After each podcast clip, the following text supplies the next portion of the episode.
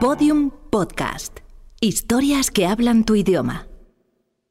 Algunos de los nombres de lugares y personas citadas en la siguiente narración son ficticios. Las voces de algunas de ellas no son las originales. La veracidad de los hechos que se relatan queda sujeta a la opinión personal y única de quienes narran o escuchan. Cabe la posibilidad de que cualquier semejanza con la realidad sea una simple coincidencia.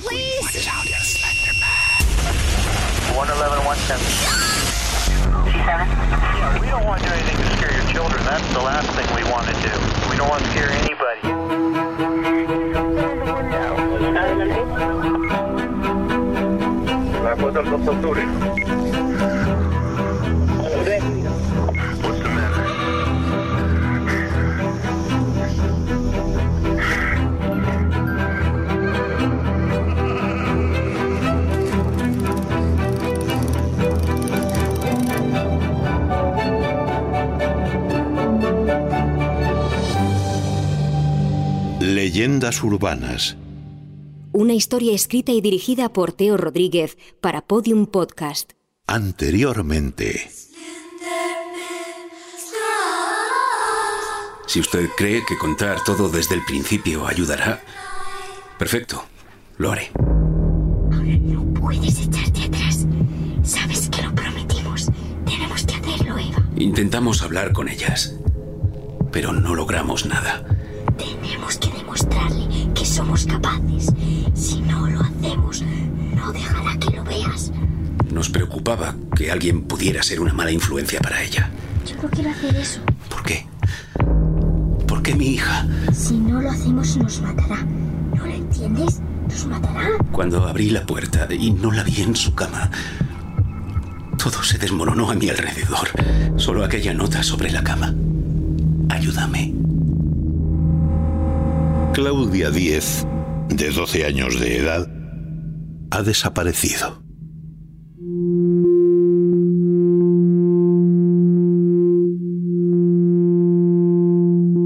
Episodio 2.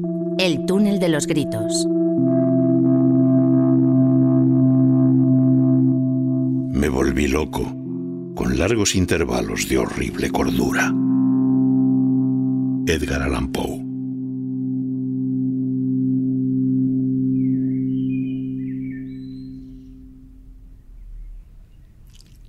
Mi hijo fue quien llamó. Fue a primera hora de la mañana. Por el tono de sus palabras supe que algo había pasado. Pensé en Claudia. María Teresa Gómez es la madre de Lorenzo. Estas declaraciones corresponden a una entrevista realizada tres semanas después del ingreso de su hijo en el Hospital Psiquiátrico San Juan de Dios. Eso es. En cierta medida me recuerda a ello. En sus palabras sentía ese miedo que le atormentó cuando era un crío. Y en cierto modo, una vez conocidos los hechos, nos resulta complicado encontrar similitudes que quizás conformen un arquetipo o nexo de unión entre lo sucedido la noche del incendio con lo experimentado por el pequeño Lorenzo. Miguel Pedrero, escritor y coordinador de contenidos en la revista Año Cero. Eso le da Las voces después de la tragedia. a, a esos sitios, ¿no? Y sí es cierto, sí es cierto que se han captado voces psicofónicas, ¿no? Lo que pasa es que este es un fenómeno que es muy, muy sencillo de conseguir, es decir, porque cuando estamos, estamos grabando, vosotros sois gente de radio, lo sabéis, eh, pues, pues eh, podemos captar muchos sonidos que aparentemente no son audibles para nosotros o que si los escuchamos y, no les damos, eh, no les prestamos atención y una vez que- que se escuchan esas grabaciones, pues, pues se captan o localizamos una serie de sonidos que la mayoría de ellos tienen una explicación clara y racional. Pero es cierto que en otras ocasiones se han logrado captar voces que no tienen ninguna explicación. ¿Y esto qué es lo que hace? Pues que nazca la leyenda, ¿no? Si, eran sitios o son sitios que los rodea pues un halo de misterio y de terror, pues si aún encima van chavales o grupos eh, de investigación paranormal a realizar sus experimentos y unos a otros se comentan que han vivido algún fenómeno extraño como ver una sombra, sentir una presencia, que alguien eh, les toque por detrás y cuando se dan la vuelta mm, no hay nadie. Sí, escuchar voces, la, captación de psicofonía, susurros a sus, a sus oídos, ¿no? Es decir, bueno, este tipo de, de fenómenos que en muchas ocasiones son un tanto ambiguos, ¿no? Porque mm, no hay nada claro, ¿no? No hay, no hay la filmación del fantasma que se aparece, ¿no?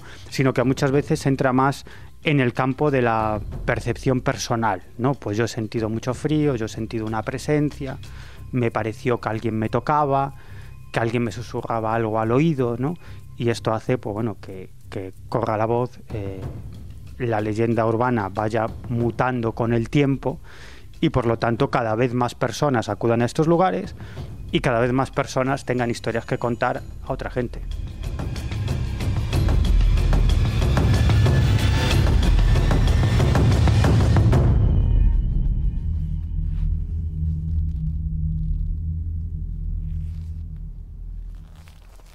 Saqué fuerzas de no sé dónde. Me arrastré hasta el exterior. Escuchaba a Claudia más cerca. Busqué con la mirada a mi mujer y a mi hija pequeña, pero no las veía. Había demasiado humo. Pero no dejé de escuchar a Claudia. Ayúdame. Ayúdame. Procedía de un lateral de la parcela. Entre mi casa y la de mi vecino hay un pasadizo. Quizás habían salido por una de las ventanas. Fui hacia allí.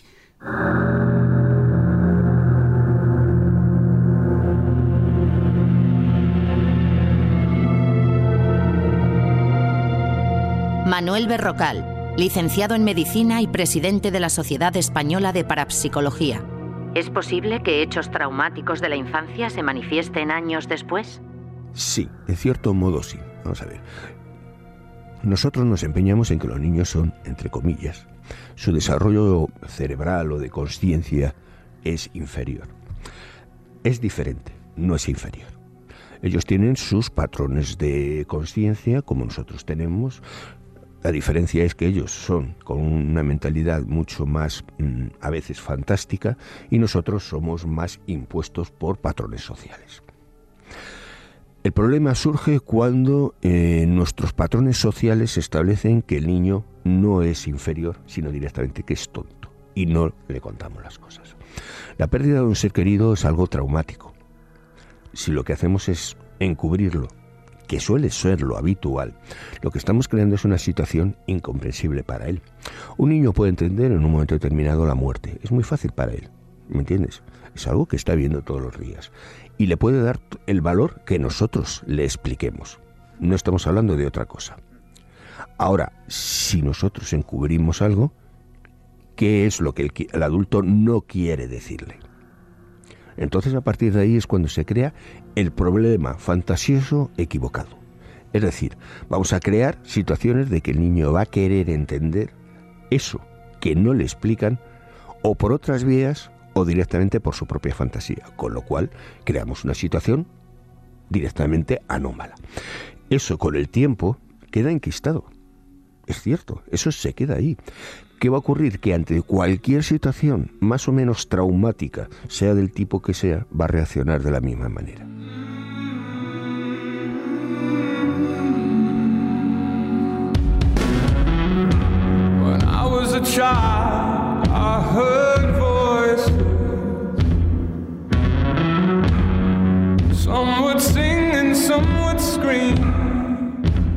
El incendio de la vivienda de la familia Diez tiene lugar apenas transcurridas 60 horas de la desaparición de Claudia, a la que el propio Lorenzo afirma escuchar aquella misma noche mientras escapa de las llamas.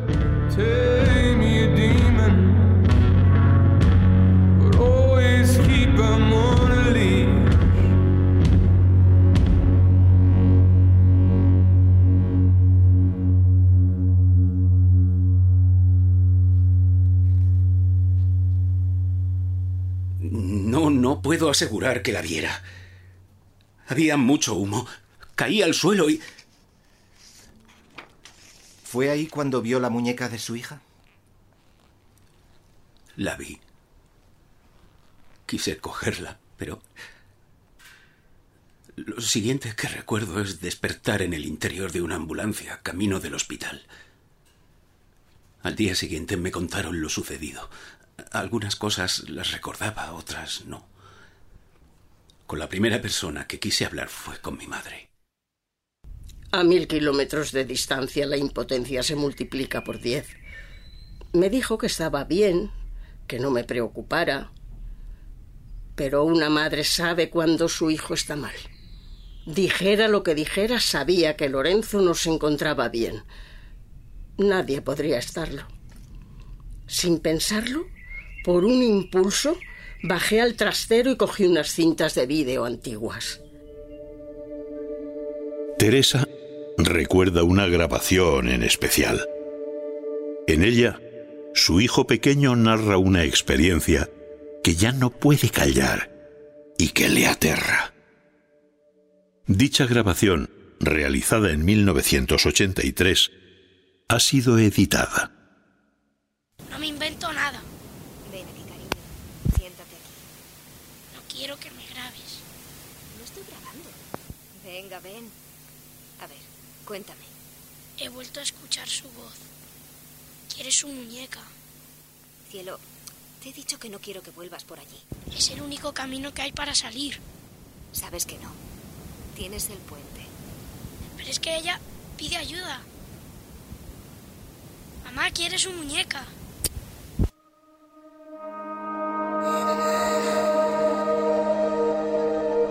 José Luis Cardero, antropólogo y doctor en ciencias políticas y sociología.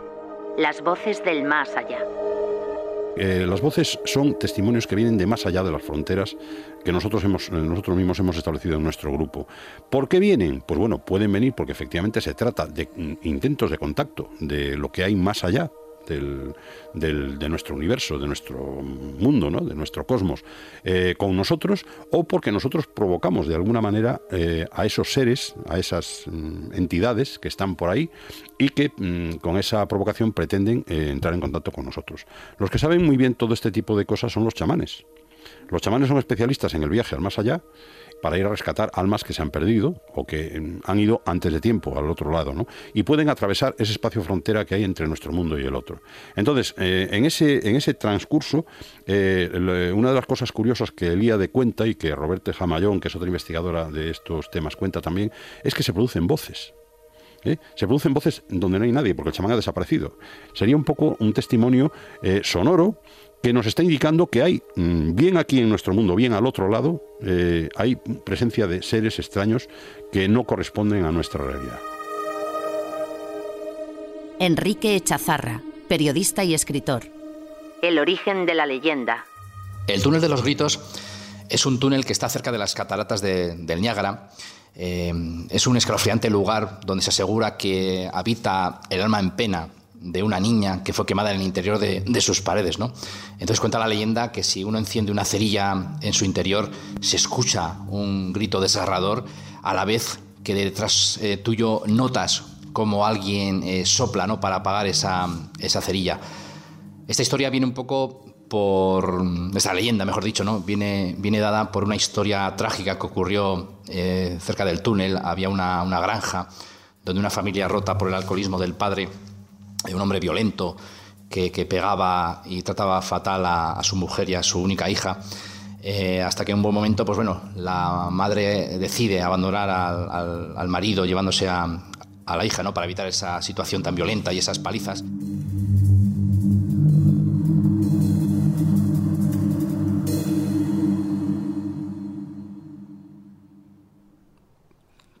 Madre siempre tuve confianza. Ella me entendía al menos me escuchaba. Que me creyera o no es otro asunto. Pero me entendía. Por eso, cuando Claudia desapareció y, y luego con todo lo del incendio, siempre me protegió. Necesitaba escuchar su voz, solo eso. Cuando terminé de ver la cinta me eché a llorar. Pensé en él, en su hija. Me preguntaba si la historia volvía a repetirse. Pero no, no se repetía. Ojalá se hubiera repetido. Lo que sucedió fue todavía peor. Lo siento. Lo siento. Cadena Ser. Servicios informativos.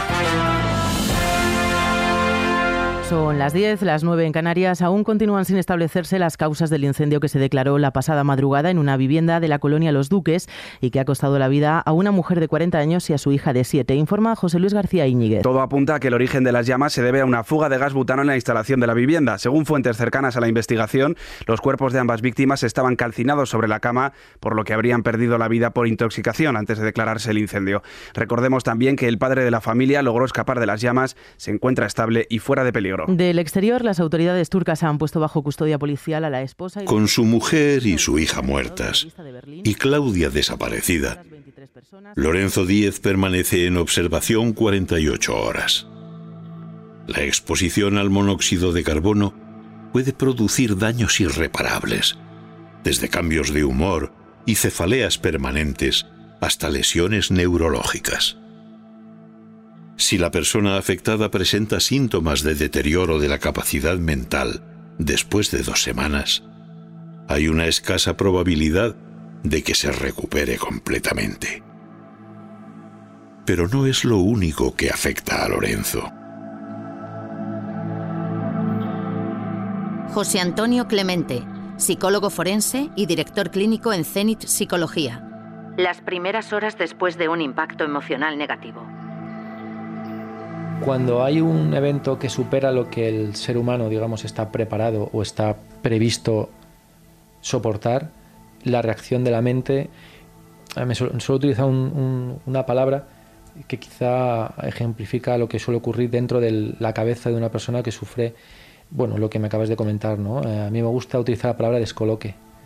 La mente, los circuitos cerebrales, las, eh, reacciones neurofisiológicas se descolocan de tal manera eh, que lo que suele ocurrir, pues bueno, eh, es negación, eh, brotes de ira, incluso eh, síntomas disociativos. La persona, bueno, se desdobla y de alguna forma niega lo ocurrido eh, y aparecen, pueden aparecer síntomas casi de tipo eh, psicótico, ¿no? La persona mm, piensa que es otro, que no ha ocurrido, incluso hay, a veces eh, dos tipos de comportamientos también muy descritos.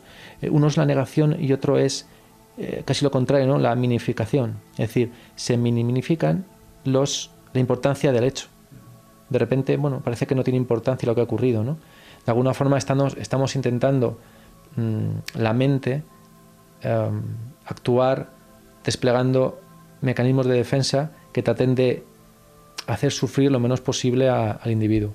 Y, como siempre, pues depende del tipo de persona, depende del tipo de evento, eh, la cantidad, la calidad, la intensidad de las reacciones puede, puede variar bastante.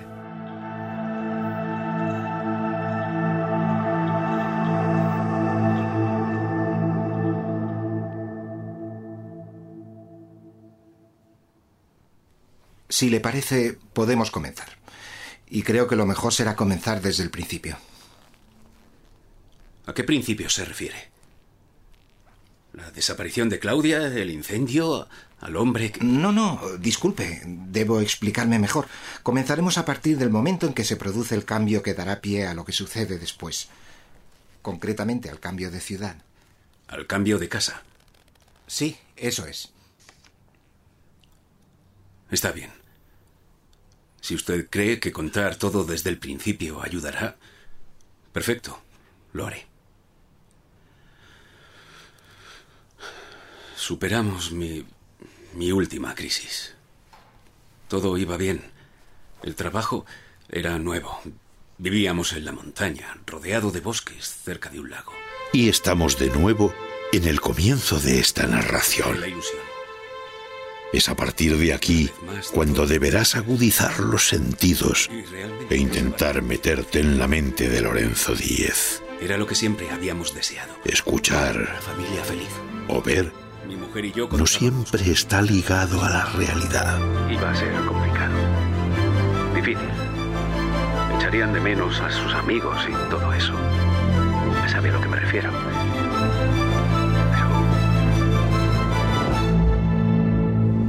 Confundimos esa dificultad con... con algo que...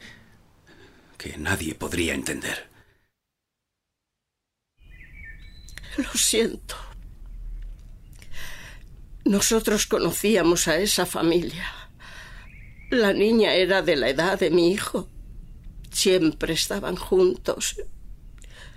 Y ellos, los padres, sé que tenían problemas, pero ella jamás me contó nada. Pero ya sabe cómo es esto, todo el mundo habla.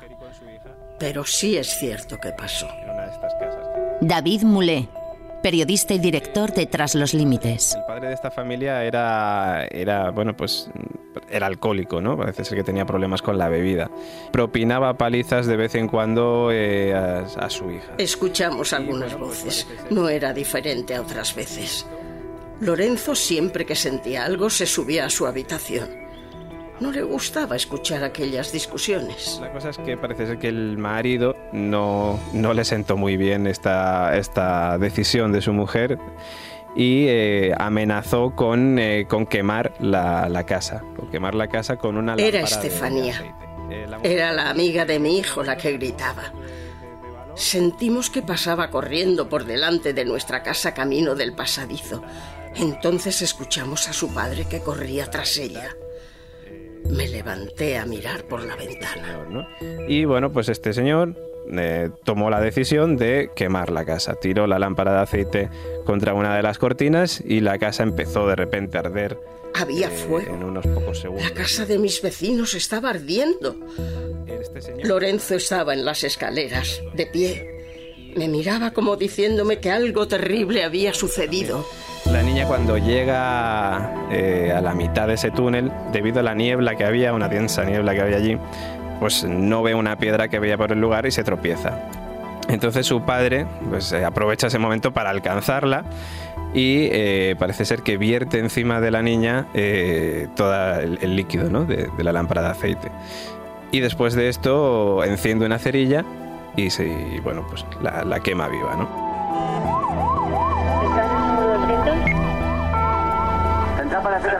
Z7, Central para Z7. alertado de un incendio en la colonia Los Duques, calle Río 23. Posibles víctimas. De camino bomberos y unidad... Dirección de la niña desaparecida. Encontraréis también unidades de la local. Ellos han pedido apoyo. Parece serio. Central de 200.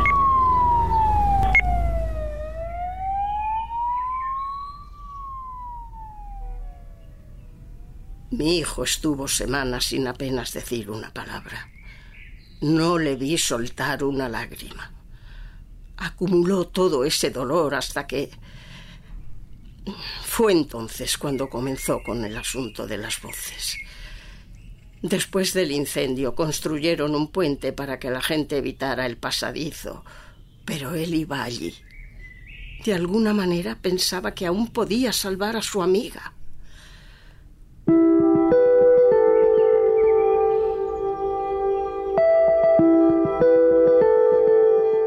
Las primeras horas después de un impacto emocional negativo. Medidas de protección. La reacción va a ser generalmente de eh, pues bueno, lo que es intentar abrirse a las personas más cercanas.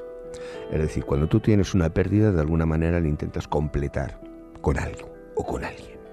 Generalmente esas etapas en las que se produce una situación de estas son etapas en que, por ejemplo, un perro es básico. Derivas esa necesidad de compañía hacia, bueno, pues todos sabemos lo que es un perro. O sea, con eso, ¿escondes el, el problema existente? No, derivas el punto de atención. De alguna manera, lo que quiero decir es que lo importante es que en esos casos, lo importante es crear esa derivación del punto de atención. El niño no puede quedarse anclado en el, la situación de la pérdida. Hay que derivar su interés a otras actividades, a otros amigos, a la relación con la familia sin ser peñazo, porque eso, y perdón por la expresión, pero es que eh, confundimos términos. O sea, hoy no le hacemos ni caso y mañana tiene un problema el niño y estamos todo el día encima que lo que hacemos es agobiarlo. Si el niño no tiene su manada habitual porque ha desaparecido, ya sea un amigo, ya sea el abuelo, ya sea las cosas más variopintas en un momento determinado, va a crear nueva manada. Y cuando la manada no existe, no la encuentra, se la crea. Claro, muchas veces nos planteamos el hecho de decir, bueno, ¿cómo un niño en un momento determinado puede crear un amigo invisible? Es que es lógico. Un niño necesita compañía. Y si no la tiene, se la inventa.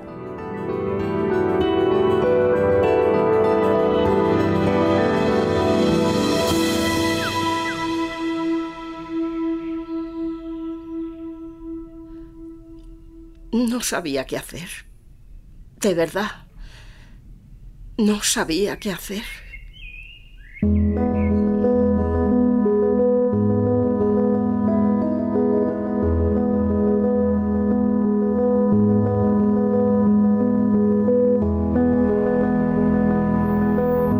La voz de Estefanía dejó de sonar en la cabeza del pequeño Lorenzo. Quizás también dejaron de hacerlo en el túnel de los gritos.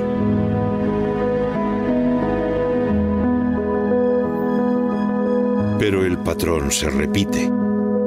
La trágica pérdida de un ser querido. En el caso que nos ocupa, dos. Y puede que tres son el detonante de nuevas palabras.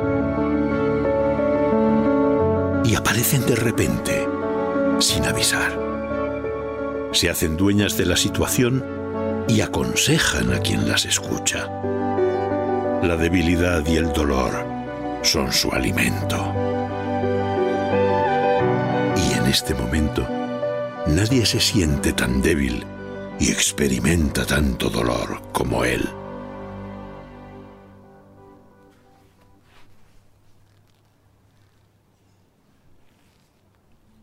Hablemos de él.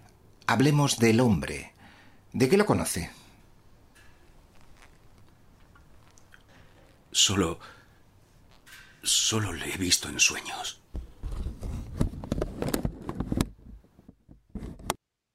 Todos los episodios y contenidos adicionales en podiumpodcast.com y en nuestra aplicación ya disponible en iOS y Android. Síguenos en Twitter, arroba leyendas urbanas y en facebook.com barra leyendas urbanas.